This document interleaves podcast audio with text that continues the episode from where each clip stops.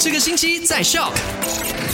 来到了今天星期二，Hello，你好，我是 Alina，带你回顾一下昨天的麦快很准，跟你聊到的三件实事吧。首先，第一件事情是跟我们古晋有关系的。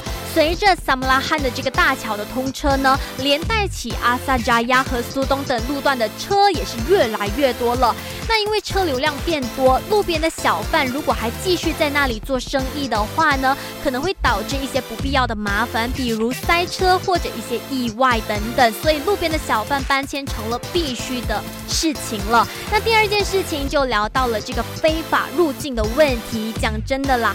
非法入境本身就是一个犯法的行为了，再加上今年二零二零年遇上 COVID-19，我们为了要更好的去控制这个病毒，以防它蔓延的话呢，就应该关注起非法入境这个问题。所以，如果你有发现一些非法入境的人士，请做出举报，也不要协助他人非法入境我们沙拉月的。那第三件事情就跟你聊到说，卫生部发出的通知说，将会缩短十四天的隔离期为十天，但是我们沙拉月这里。还是不一样。经过讨论，沙灾难管理委员会宣布说，十二月十四号开始入境我们沙拉月的话，需要在指定的隔离中心隔离十四天，并在第二天还有第八天的时候进行检测的。那如果检测结果为阴性的话，才可以离开隔离中心，并且在你的家里继续隔离四天。总共的隔离期为十四天。但是如果你不是沙拉月人的话呢，没有重要事务处理的话，依旧是不允许入境我们沙拉月的。好啦，继续留。说给你最多好歌，还有 variety 的麦好玩。下午三点钟继续跟你聊。